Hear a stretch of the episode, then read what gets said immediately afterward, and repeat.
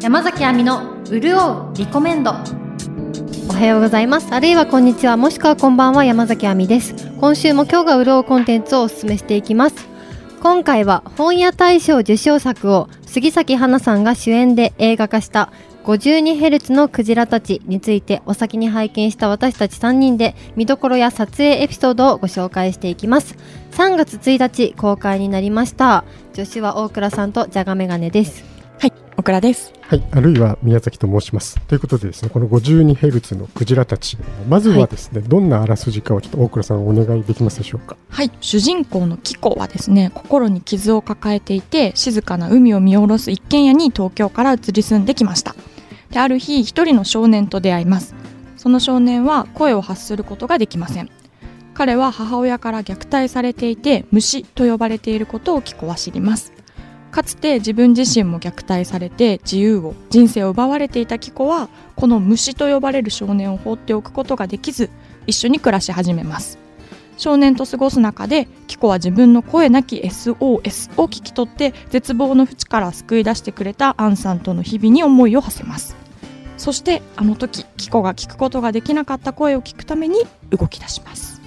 はい、ありがとうございます。で、まあ、もちろんこの主人公の紀子さんがですね、杉咲花さんが演じてらして、であの、杏さんというのが今出てきましたけど、はい岡田、岡田杏子という名前なんですけども、これはあの、志尊淳さんがはい演じてらっしゃいます。はいまずはあの、亜美さん、大倉さんのなんか感想をお聞きしたいんですけども、いや結構重い内容なんですけど、はいはい。でも最後スカッとあ見れた感じがして、杉咲さんが結構なんて言うんだろう強いというか、はい折れないから、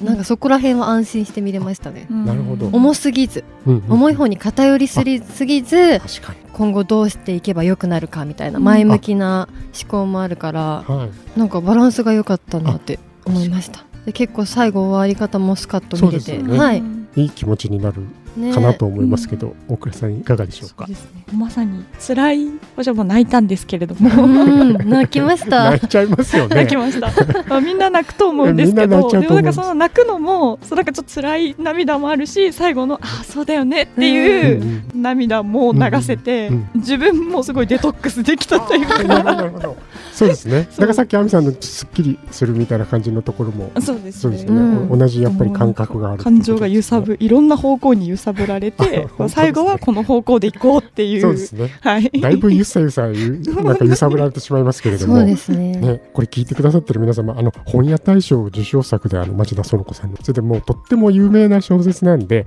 監督さんもあんまりネタバレネタバレって言うと何もこう伝わんなくなって広まっていかないから話していいですよとか記事に書いていいですよっておっしゃってるっていうことを一応言っておきますけども、はいな何 も知り知らずに見たいという方はあの聞かずにそうです戻っねてきてくださいと。ということでですねこれ監督さんは成島いずるさんなんですけれどもでまずはですねその演技から言ったらですねこのお芝居見せられて素通りできないだろうっていう またもやすごい杉咲さんを見せられると。そうですねまた辛い、そうですよねそうなんですよね辛い毎回辛そう辛そうに始まる これ内緒なんですけ ど内緒内緒の話 内緒っていうのはおかしいんですけど私の同僚があの成島監督にこの間インタビューしまして、うんいろいろちょっと教えてもらった中で監督さんがですね杉崎さんを主演にキャスティングしたのは眉毛が良かったっておっしゃってなあわかる あわかるあ本当です眉か毛好きあすごい目も好アンさんきですけどええええええわかりますあの眉毛の方ってなかなかいないですよねねねそうなんですちょよっと上にあすご向いいていアるミとさんいのうそかのわかるあしかもあの太さで成り立ってるのが素晴らしいそうほんなんですよすごい アミさんなんで分かってくれんのなんかへーとか言われるのかなと思ったらいやいやいやいやこんなにアミさんが分かってくれるなんえてかん監督は何とおっしゃってたんですかそ眉毛のがあのいやもちろんお芝居から始まってるんですよもちろいやんおもちろ芝ん居がすごいお芝居の人だっていうのはもちろんあの、そそこは皆さん忘れないでいただきたいんですけど、はなんかこうナチュラルなぐっとした眉毛だっていうわかりますその細く整えたっていう、まあ、うんうんうん別に普通に皆さんそういう方多いんだけど、杉崎さんのあの眉毛がいいなわとかる思ったってわざわざその取材でおっしゃってたんですって。これアミさんがこんなにうなずいてくださるとは思わ思わなかったんですけど でもまあちょっと気にしてねあの別に眉毛だけ見てほしいってわけじゃないんですけどいやでもいい眉毛でそしうなたんですよね、はいだからさっき亜美さんがちょっとおっしゃった折れないっていうか、うん主人公大変な境遇にあるけど、うん折れない折れなさがひょっとしたらそういうところにもうん感じられるんじゃないかっていうのそをう、強さが眉毛から出てる感じします、ねね特に居酒屋のシいーやン居酒屋のシーンも特ねに居酒屋のシーンで眉毛から強さが、この主人公の紀子さんはその髪を下ろしたり上げたりいろいろそのシーンによってうんどういう今状況なのかっていうのがまたそれに沿ってねいはい変わったりもするんですが眉毛が出てたり出なかったりそうああり居ますか酒屋の時は出てますだかならるそほういどうわあすごいしかもすいませあんの演出が天才だなと思ってあなんかその周りの人との違さがより出るじゃないですか、うん居酒屋でうんみんなが楽しんでる場でそうそうそうっていうのが余計ギャップがあるから、うんいやーこれ素晴らしいなって思いました、え待って眉毛が出てるか出てないかすごくないですかえめっちゃ覚えてる すごいももうう一回見たくらいそろそろ眉毛液を通り過ぎようかと思ったら大倉さんがスイッチバッ クしてくる。ごめんなさいいこやれこ全然いいんですよれ。すごい気づきだと思いましたそれとですね、これはあの資料にもあったんですけど、監督さんはですね、杉崎さんにこのお芝居をするためにボイストレーニングをしてもらったと。へー習って声違いましたよねあのね、ちょっと低かったあ、そうなんですよ。それあで、えすごい亜美さんアミさんどこまでちゃんと見ていらっしゃる。すごいです全ね然。声違くてびっくりしました私あ、すごい。なんかえアミさん敏感ですあね。やっぱ本り。なんかそれで特に、うんもちろんそのか細くなっちゃうところもあるじゃないですか。いくらでもね。はいはいはいそうじゃなくてちょっとまあはい最後の方のはい大事なシーンがあるじゃないですか、その時にやっぱり感情で上ずって声が出てるのじゃなくてあー絶対にこのこれをこうしなくっちゃってなるほどないるうほど強い意志を感じさせる声を出してもらいたいっていうことで成島監督はボイストレーニングを受けてくださいってそういう演出ってあるんだと思って先に言いたかったあ ーごめんなさいわかりまあすすごいアミさんそうなんですさすがだなそうなんですよ確かに声が違ったなんかお芝居変わったなって思いましたぐらいに、うんそうですよねだから発声方法をそう最後のシーええンあの海のねええシーンの時にすごく思いましたすごいシーンですよね。えー、そうなんだ、はい、今、亜美さんがだからその眉毛にしても発声にしても気づいてらしたとすいうごこいとで鋭いですね私はびっくりしてしまいまいしやたけ発ど声は全然違いますよ本当にそんなにうん、やっぱりあれですか泣く時の声って結構あなんか上ずるというはかい高めになるんですけど、はいそれがなかったなって思って亜美さんなんかそれはあれですか性格を学んでいたからこそのなんかあるんどうですなんかしやっぱ普段杉崎さんをでめっちゃ年見て齢らをっしゃる重ねられたからなのかなって思ってたとさえ思ったんですか、はいえーすご私いもさすが声通るなと思ってへえと思って見てました私もでも全然私はその監督さんのお話とか資料を見るまでそん なにそんなにこうはっきりと意識してなかったんでちょっと今亜美さんの指摘にびっくりしてしまいしまかしもたちょっとなんか顔つきも違いましたよねあやっぱり顔つきは確かに顔つきねコロコロ変わってましたねすごいであすとね目目のなんか目はね光の入り方っていうか、綺麗麗綺麗それ 綺麗だでもあの本当にその目にどんな光が入るかっていうのはもう誰にもどうしようもない選ばれし人ですよわかりね。ますなんかいろんな人がトップスターでずっとこれまで歴史上そうだと思うんですけどわねかるこ綺れ麗はなどんうですによもねならないですよね。それでですね実はこの杉崎さんはですね、演じるだけじゃなくてですねもう脚本作りにもですね参加していたんですね。へーすぐそういうクレジットはされてないと思うんですけども、実は最初にあのキャスティングが決まったのが杉崎さんで、はいでそこから1年ぐらいかけてですねあの監督さんとプロデューサーさんと一緒になってですね、はい意見を交わしていってですねその脚本をブラッシュアップしていく作業っていうのをやっていたんだそうへーこの作品ですね、はいトランスジェンダーのお話ですとうんか、家庭内の暴力の話とか虐待の話ですとかヤングケアラーの話とかいろんなテーマが重なり合っていて、デリケートな問題を扱っているのでどれをどれだけどういうふうに描いていくのかっていうのをですねもう専門家の意見も取り入れながら杉崎さんも入った形で話し合いを進めていったということなんですね。へーじゃあもう本当に誰より深く理解してあそこにいらっしゃったんですね、そうなんだと思います。 それであの志尊淳さんが演じているアンさんという役はですね、はいちょっと役柄についてネタバレがありますので、はいだいぶ後の方で触れたいと思います。はい他にあの印象に残っもうどこも印象には私も残ってるんですけど、すごく好きだったのが西野七瀬さんのお芝居です、すね、ごういーん最高でした素晴らしいですよね。あの、ね最初のそのきなことの初対面の時の、はい。二度見するんですよ軽くあの目線が素晴らしかとこを言う、アミさんすごいとこを言素 晴う。らしかっうたわ大好物ですね私もそういうもの。う来た瞬間わかりましたああどういう人なのかおなうーんうんうんすごい後ろ姿は分かんなかったけど、うんこっちに振り向いた瞬間に、うんうんうんその男の方しか見てないっていううん金子大地さん演じはいはいるまほろさんですかねはいうんいや素晴らしかったですねあとビールかけるシーン、ねの瞬発力あ瞬の発タ力イミング 瞬発力ってこっちに何の隙間与えないいや本当ですよねそうスパンっていうもはや爽快でしたよね。そう、んキレが早いのがいや本当はあのあれがちょっとでも遠慮があったらもううん何にも良くそうななんでくなっすちゃいよますもねんね。そうなんです、うんなんかそういうところを見て実際に殴ったりとか、うん暴力を振るってるシーンはないんだけど、あうんこの人だったらこうやって手を挙げるんだなってそういうですそのうねそが、う想像できすまごすいよ想ね像できましたあれよでね。うんあのひ一シーンだけで、うんねまあ、この作品その今西野七瀬さんもそうですけど、はいあとまあ数人ですねうん観客から見たらとっても嫌ないやもう私お母 さんがもうキコのお母さんがははいもうしんどくてし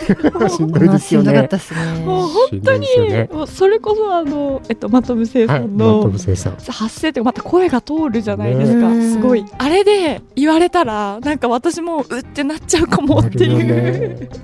本当になんか人を支配できうるん声をお持ちでしそたうよですね。ね。 その嫌な役を見事にやってる方が数人いらっしゃいますごね。いですよね。うんしかそこも素晴らしい。もう一人いますね。もう一人ですね。あいますね。いますね。もうあの焼肉あの店連れてったところで私すぐ分かりましたあこいつやばいなって思っ早い。たこいつはやばいぞってアミさんの敏感さがすごいですね。もう店この店来るかと思ったらもうダメなんだというのがそうわかそるんでうすねあの店選ぶ感じがねすごいあの女の子に対して嗅覚すごいですね。最悪ですアミさんね、うんもうちょっと行きやすいとこ連れてけよって本思っ当てですね。そうなんかお前になんで合わせなきゃいけないのなんか恨みでもあるんですか。聞いたことないソース食べてました。そうそうですね。パイナップルなんとかみたいパイナップなルなんとかなんもうもうわけわかんないっていうねパイナップルなんなん普通に焼肉食わせみたいね な。えあー焼み肉たいな初めての子にそのソース何って。ね塩かあれだろうっていう。そういうまあ思いもですね。やっぱこうやって三人で喋ると爆発できていいですね。なんえかあーすごいなんか見下してる感じがありましたあねりましちたょっもとんだねけはいそういうのが鼻につくんですよね。鼻につきますでねもすごいすごかったな。ねえあこれあれかやっぱこの番組ってそのなんか一人で例えば映画館とか見に行った方いがやそれは多分そなうんかです人よ。と喋らないまま過ごしてた場合に、うんぜひ聞いてほしい皆ですさん戻ってきてほしいです ね。い一緒に共有しましょうよみたい 確かにな感じがいいのネタかバレが嫌な方はちょっと見た後にねうん聞いていただきたいですね一。緒になんかこう見た確かに見て爆発みたいなのそれとですねあのもうとっても重要なですね子役の方がいらっしゃいますね、うん最初すごい髪長いな。うん。少女かなと思って現れるわけなんですけど、まあ少年なんですけどね、うんこの方があの桑名桃李さんという10歳のお子さんがやってらっし可ゃるん愛でいすけですどね。もちろんその、まあ、目力などで選ばれたとうん。でもちろん原作でも髪長めで中性的な感じがあるんですけど、この桑名さんはですねたまたまプライベートで髪を伸ばしていたとへーそうなんです。ね。それヘアドネーションをするためにへえ。すごいですよねそう撮影前に伸ばしたんかなって思いましねた。あれカツラじゃないし。思うじゃないですかうんじゃなくてなんかちょうどその子役さんがいるような事務所に所属されてるようなんですけどへーたまたままあ仕事もちょうど空いていてでなんかそのヘアドネーションというものをしたいということで髪を伸ばしてらっしゃったへえ。それでまあオーディションを受けてそれも取り入れられていくというですねえー、でもあそこの場面めっちゃいい場面ですよいい場面ね。ねえ。 あそこと言いますかねね。 あそこですね 最後のちょっと髪最後髪の毛がねうんあるあるんですけうどんそういう場面ですねそんなことがえー、すあごりい。ますよ本作が映画初出演。あそうなんですって書いてありますはねいそうなんですすごい奇跡奇跡ですね。そうなんですよねまあ 本当にあの言葉を発することができなくなってしまった少年の役なので、うんもう本当に表情が大切というか、まあこの目がね、いやもうたたずまい立ち姿が素晴らしかったですよね。ねなんか立ってるだけでなんか辛さが伝わってく伝わってきまるす。ようねん確かに。そしてですね、ぜひここで皆さんに知っていただきたいのはですね、はい。このキコ、またの名をきなこと呼ばれてますけども、移り住んできて住んでいるという海辺の一軒家ですね、はい大きな日本家屋じゃないですか。うん。まあ、ちょっと蛇行する坂道を細い坂道を上がってきた途中にあってですね、はい。で今の方から外へ出ると見事に別府湾をですね見下ろしてですよ、大分の別府湾ですねはいで。あの印象的なテラスがあってこのテラスはちょっともう映画の象徴と言ってもいいようなはい。場所かかと思うんですけれどもこれが大分でですね、まあ、原作も大分を舞台にしてるんですけど大分のフィルムコミッションの方々がとても優秀でうんその原作と台本をめちゃめちゃ読み込んでここどうですかここどうですかってこういろいろサジェスチョンしてくれるわけですよ。うんそれでこの家屋が見つかったんですけどもなんとこれはあの人が住んでいる家だったと。えー、 セットじゃないんでセッすトかじゃないんですマよ。ジか人が住んでる家でだけどもうとってもウェルカムだったそうなんですよ。へーどうどうぞどうぞというこ使とってでく。ださいってそしてあのテラスは美術さんが増設したんです。超設えーすごい 私ちょっとこれ取材できてないんですけどあのテラスそのまま残しといてあげてほしいなと思うんですねえ撤去しなきゃいけないやつなのかどうなのかわかん最ないんですけ高どですよねたまんないですよね消防的にダメかなねどうなのかなと思ってその建築基準法とかわかんないですけどへーそれでですねあの先ほど亜美さんがおっしゃった西野七瀬さんが働いている鳥天の美味しい食堂あるじゃないですか、うんあれはですねそもそも撮影するつもりじゃなくて皆さんスタッフたちが鳥天が美味しい店があると教えられて通ってたんですって。えでそのまま撮影に使おうってことになるあすごいであのちなみに杉咲花さんは3日連続で通ったというぐらい鳥天が美味しいらしいです、ねいいなーー人気店なんであすのね。実在する姫野屋食堂さんって読むんだと思うんですけへどーそそそことかああるいはまあ港の方とかですね、うん本当に皆さんがどうやらその成島監督によるととってもウェルカムで、また来てねっていう感じなんですって。でへー そのそれこそ家屋とかだったりですよ映画ってどうしてもスケジュールがどんどん押していくじゃないですか、うんそうするとその事前に伝えてたスケジュールより超えちゃうっていうのはよくあることなんだけど、はい、全く嫌な顔もされ ずにおお住まいになってる 方が敵。いやー心が広いですね大分そうのな方んはですよでなんか皆さんが来てくれてありがとうって言うんですって、へーだから素敵成島さんがおっしゃってたのは皆さん映画見たら大分に遊びに行ってくださいお願いしますって言ってましたまああんだけ綺麗なねあの景色もありますし、素敵ですねね優しいそれで言うとあの最後の方のあの最後の場面のはいはい人が集まっはているところはの人々の感じとかはあそうです私ねすごく好きで。あですよねねこれああの最初に亜美さんがおっしゃったあの最後最後の方いいじゃないですかって言ったのと今大倉さんが言ってるのはうん合致してると思うんですけど、これも私思い出したんですけど成島さんがかつておっしゃってたことなんですけど、あの映画を作られる時に僕はそのハッピーエンドを押し付けて終わりたくないと、ううんんハッピーエンドのその入り口を見せて終わりたいあーまさにそうまさにまさに入り口をお見せしてなんか気分よく映画館を後にしてほしいっかっこていい。いう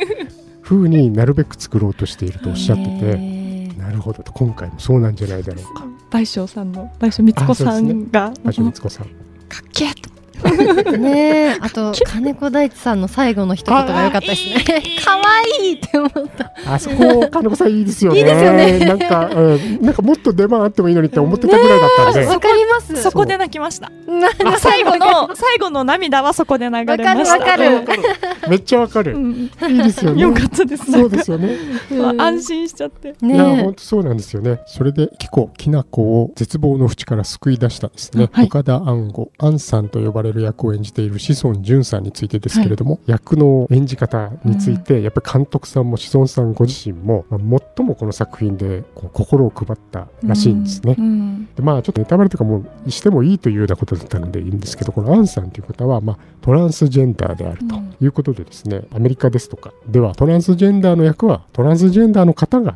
演じるっていうような動きそうがなんですね、はいへ広がりつつあるんですねーだいぶ。でただ志尊さんが資料を見るとおっしゃっているのはそれについてもちろん志尊さんは分かっているとうん分かっているけれどもやっぱり日本ではまだそのご自身のがその当事者であるということを世の中に公表してうんそしてそれで俳優をやっているという方はまだまだ少ないので、まずはやっぱりこういうう役柄がガツッとある作品がもっと広まっていかなければいけないっていうことも考えているということらしいんですね。まあ、でもちろんそのトランスジェンダーの方がアドバイザーとしてここにはついてらっしゃる。へーいろんなアドバイザーの方がこの映画には参加されてるんですけども、うんトランスジェンダーの方ってこうだよねみたいななんかステレオタイプに見えちゃうと、うんなんかそれはやっぱり当事者の方が不快感を覚えたりするじゃないですかう。んっていうようないろんな多分細かい塩梅をですね配慮してうんうん 撮ってハーミさんが大きくうなずいてるそれとその心配りっていうのであのその児童虐待があったりあるいはもうその夫婦間の暴力があったりっていうことで、覚えてますかあんまりその衝撃音とかが入らなないかったあすごいやっぱりアビさん気づいて当らっしゃるたんでっすてねんのかなって思ったぐらい、これも実際にその暴力の被害を受けたことのある当事者の方がご覧になった時になんか強いフラッシュバックみたいなことを起きてほしくないとあえてなんですねでもちろん分かりますよそれ見てフラッシュバックしちゃうっていう方はいらっしゃるのかもしれないんですけどなんか必要以上にそこをリアルを求めるんじゃなくてでもまあこういうことが起きているっていうことは伝えないといけないのでっていう塩梅ですねこれも。へーいうふうにすごい現場が繊細に気を配っていることがすごいなわかるかなと思うんですよね。うんじゃあもうほんのちょっとだけ猿島さんの過去作で大好きなエンターテインメント作品で宮部みゆきさん原作で「ソロモンの偽証」っていうこあのー前後編の長くてその学校が舞台でうん学校内裁判が行われるっていうものなんですけどとんでもなく熱量のある映画だったんですよは。 1万人から33人の学生役を選び出してやったんですけど主演の藤野涼子さんって方はですね、はいこれ役名をそのまま芸名にしちゃった藤野涼子さんなんですけど、へーこれも藤野涼子さんはですね演技力はビリだと成島監督が言ったんですってでも目と声で決めたって言ったんですね、へでこのこの時もやっぱり声がすごい藤野涼子さんすごいこう低い声、うんうんなんか中森明菜さんとかそういうのを思い浮かべるような低いいい声で一人だけうんうんうんうん目立つ声をしていたんですね、ーなんだけどあの演じ始めた時は少しこう高めに演じ始めたら成島監督さんが何したと思います音差ってあるじゃないですかはい、ゴーンってやってこううん音,、音を合わせるためのあれを藤野さんに渡してこの音がいいって言ったんですってえー、 音なんですねこのこの高さがいいって言ったんですって低めがいいんですね、そういうやっぱり声の分布もあるじゃないですか作品の中で声が被らないとうんか、あー主役はどの声なんだとか、声ってものすごい大事ですし大事声に声ほど感情を表すものはないという人もいますし研究者でね、あの過去の世界の名称でも声を聞いて演出してますっていう有名な人もいるんですけど、へーでもそういうのにもつながるようなお話かなと思ったりうん勝手に想像しましたけど、もう一回見直さなければ説得力が出るんですかねどうなんだろう、低いとね、この音差を渡す映像が思い浮かんじゃって面白くて音受け差取ったピ方もなんーンっかてやってっていうねそんな話もありますので、 まあ、ももし成島監督さんの過去作興味ある方、まあ、一番有名なところでは「8日目のセミ」というのがですね、まあ、いろんな賞をたくさんお取りになったものがありまして有名かと思いますけどもソロモンの議場もぜひはいご覧になってほしいなと思います。そんなわけで今日はですね3月1日に公開されました 52Hz のクジラたちをご紹介いたしました。 はい皆さん今回も潤っていただけましたでしょうかではここで大倉さん大切なあれをお願いしますはい、うるりこは YouTube をメインチャンネルに他ポッドキャストや SNS もやっておりますトークや動画への楽しい感想の書き込みいいねなどをお願いしますはいぜひチャンネル登録をお願いします次回も聞いてくださいお相手は山崎亜美と大倉と宮崎でございました。今日もうるうるっとした一日をお過ごしくださいバイバイ